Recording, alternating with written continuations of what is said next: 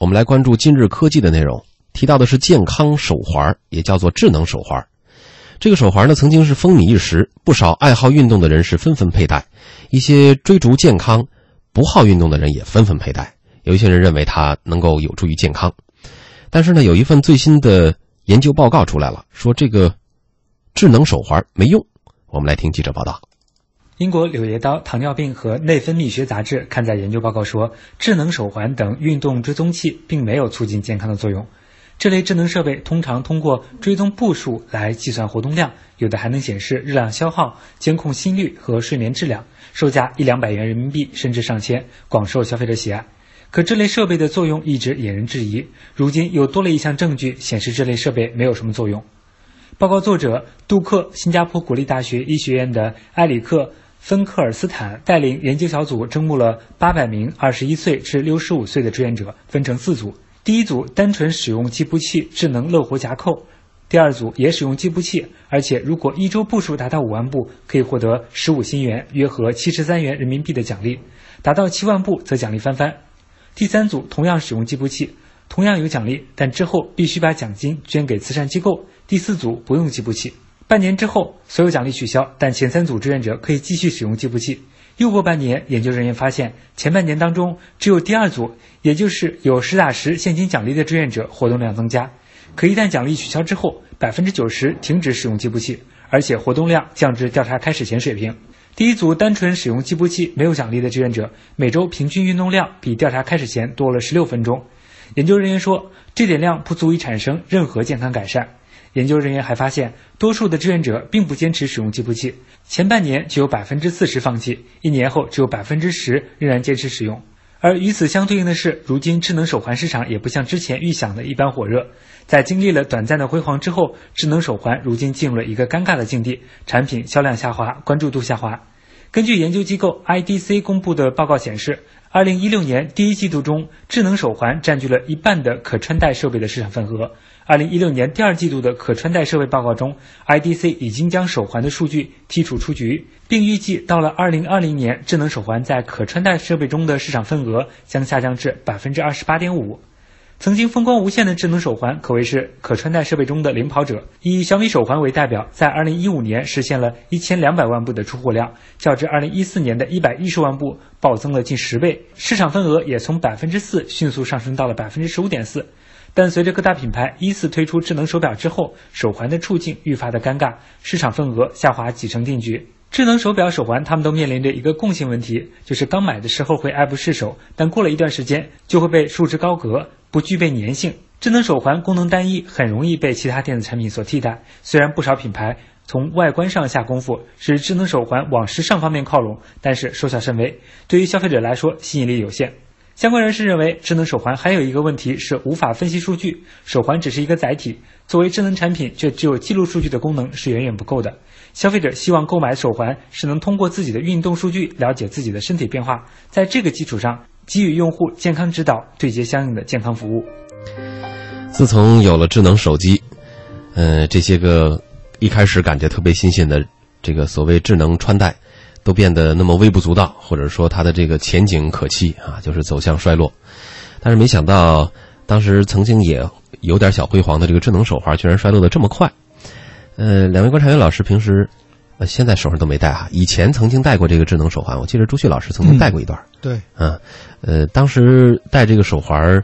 初衷是什么？最终有没有实现初衷？嗯，当时戴那手环就觉得它特别好看，因为那个也，咱们大家都知道有一位叫赵之星的老师，他是讲走步讲的特别好。我那天跟他一块吃饭，看他手里戴了这个很酷酷的那个黑黑的手环，哎呀，我说觉得特别棒，然后就去买了一个戴在手上。哈，哎呀，对我觉得我对刚才那份报告，我实际上是持一种就是不太，我认为他这个报告比较偏颇。他讲的是呢，就是说智能手环对健康没有影响。我认为不是手环对健康没有影响，是手环被别人干。掉了，所以他没有发挥更好的作用。因为其实现在戴智能手表也好，拿着智能手机也好，都可以解决手环的功能。那也就是说，它被别人替代了。但是呢，这些功能不管在手表上还是在手机上继续发挥着作用。你看，大家在圈里头都知道，有人每天都在那看你走了一万步，我走了两万步，这难道不是它的作用吗？这当然是它的作用。至于说它对一些就是说身体的数据，比如说心率啊，比如说呃什么血糖啊等等没有测，那个是它现在的设备的技术水平还没有达到，但是有很多的。公司还在继续做的，就是做这种健康设备公司没有放弃。我相信有一天他们能够准确的读到身体的这些数据的时候，我认为它还是会杀回来的。但是杀回来的时候是杀在手环上，还是杀在手表上，还是杀在手机上？但是总要有一个东西是要和身体接触的。那这样比较起来，可能还是手环的接触会更加的简单。对，一开始我们很多人想这个手环它得多么高科技啊！它得把所有的这个，包括心跳数据、包括睡眠数据、包括你每日运动的数据，各种数据整合到一块儿。那么它的这个运算肯定是非常耗电，所以一开始也有很多朋友买了一块，大概能够就戴一天的表也好啊，或者说这个手环也好，也是心甘情愿的，认为它有有这个价值。但是随着用了一段时间以后，发现好像并没有宣传的那么好，除了外形上面比较酷，嗯。很难以就再给我一个理由，它确实解决了装酷的问题。如果说对这个需求还是很迫切的话，那么这个手环，运动手环还是很有必要的。呃，季老师，您好像也曾经用过这个智能手环。对，但是我后来觉得没什么太大用，我就没有用了，因为我那个级别比较低，而且也达不到装酷的效果，所以我就 拒绝了它。合着外形要特别好的话，你也就就是忍忍继续戴吧。其实我觉得就是这个样。最开始我看到智能手环手环的时候，我真的觉得它的功能好强大。嗯。但后来发现它其实没有什么太多的功能。但真的，如果我们就是我觉得未来一段时间，它也不是说没有任何前途的。为什么呢？就是实际上我们对于身体的这个监控，是判断你是不是。健康的一个非常重要的一个标准，就举一个例子啊，大家如果觉得心脏不好的时候，就会有很多人说我去医院啊，去背一个叫二十四小时动态心电图的东西，那个叫叫浩特。你怎么会对这个设备如此之了解？因为我身边有人带。嗯。然后呢，其实他为什么要监控你这个呢？就是要看你这二十四个小时中间这个心脏的跳动是什么一种什么样的情况。其实心脏病是这个样，它只有在犯的时候，你才能够监测到它。你平时拿啥你也监测不了，所以从这个意义上来说，比如说我们设计一款手表或者手环，它将来能够监测到这些数据，那你那它对于你的这个健康的研读的这种报告，它如果做到足够专业的话，我相信有人会佩戴这样的东西的。嗯，尤其是有一些手表，就是现在就是还有就是呃，大家知道这个血压计嘛？血压计有有两种，一种叫腕式的，一种叫臂式的，但是腕式的不如臂式的标准。准确就是那个数据，所以通常人们都会选择使用万氏的，而不选择就对对，选择 B 式，不选择万氏。那么这个中间，比如说将来这科技足够发达了，它能够不断的监测我的血压、心跳，然后还有包括我的这个心心电图，嗯，然后等等所有这些数据全都汇总了。那它对于我的这个身体的这个报告，那是一份多么的详细！你想，你所有的东西都能够，那它就能够监测到一些可能我们被我们忽略掉的东西。其实有很多人买这个是为了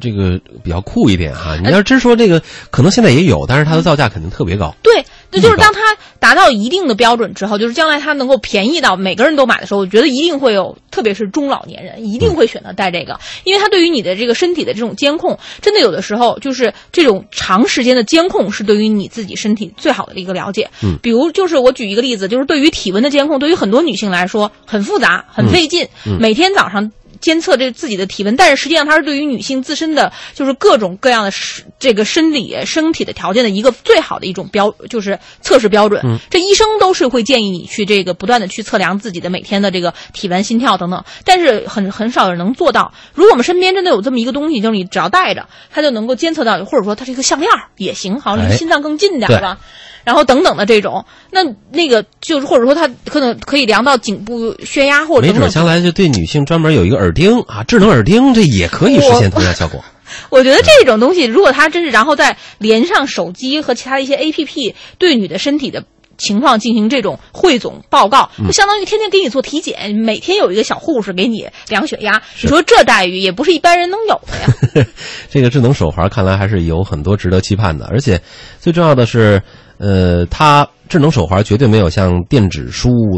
当时出现那么惨哈，就刚刚出现了要火的时候，另外一个叫什么 Pad 的东西出现了，一下子它就没有市场了，它就被彻底替代了。好像现在还没有一个能够彻底替代智能手环的东西出现。呃，所以刚才这份报告呢，我们只是听一听。呃，如果想要从这个智能手环当中，起码我要要满足一下自己的这个装酷的这个心态的朋友，还是可以继续来购入这个智能手环的。但是也希望智能手环的生产企业可以稍稍下些功夫，呃，然后像季老师所期盼的一些功能，把它涵盖进去，啊，再降低一些成本，相信这个市场还会逐渐的扩大。